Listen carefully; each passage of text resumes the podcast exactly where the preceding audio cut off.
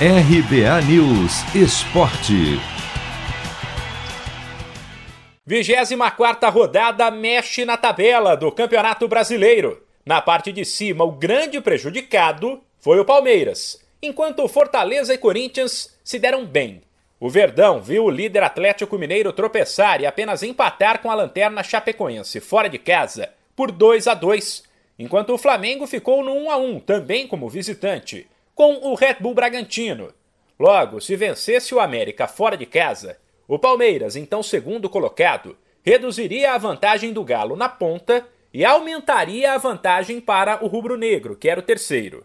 Como o Verdão perdeu de virada por 2 a 1, ele estacionou nos 39 pontos, viu o Atlético abrir 11 na ponta e foi ultrapassado pelo Flamengo. O Palmeiras só não caiu para quarto porque está melhor nos critérios de desempate que o Fortaleza, que chegou aos mesmos 39 pontos ao bater o Fluminense por 2 a 0 em pleno Maracanã.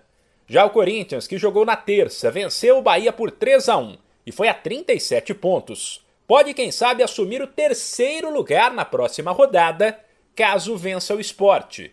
Também ajudou o Timão o fato de as equipes que estavam logo atrás na busca por G6 e G4 terem tropeçado o Fluminense perdeu, o Red Bull Bragantino empatou e o Inter também empatou 0 a 0 com o Ceará.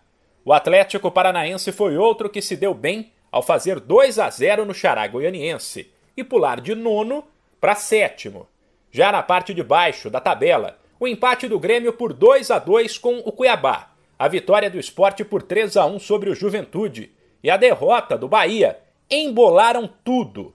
Grêmio, Bahia e Esporte, que estão na zona de rebaixamento, somam 23 pontos, um a menos que o Santos, primeiro time fora do Z4 e que hoje pega o São Paulo.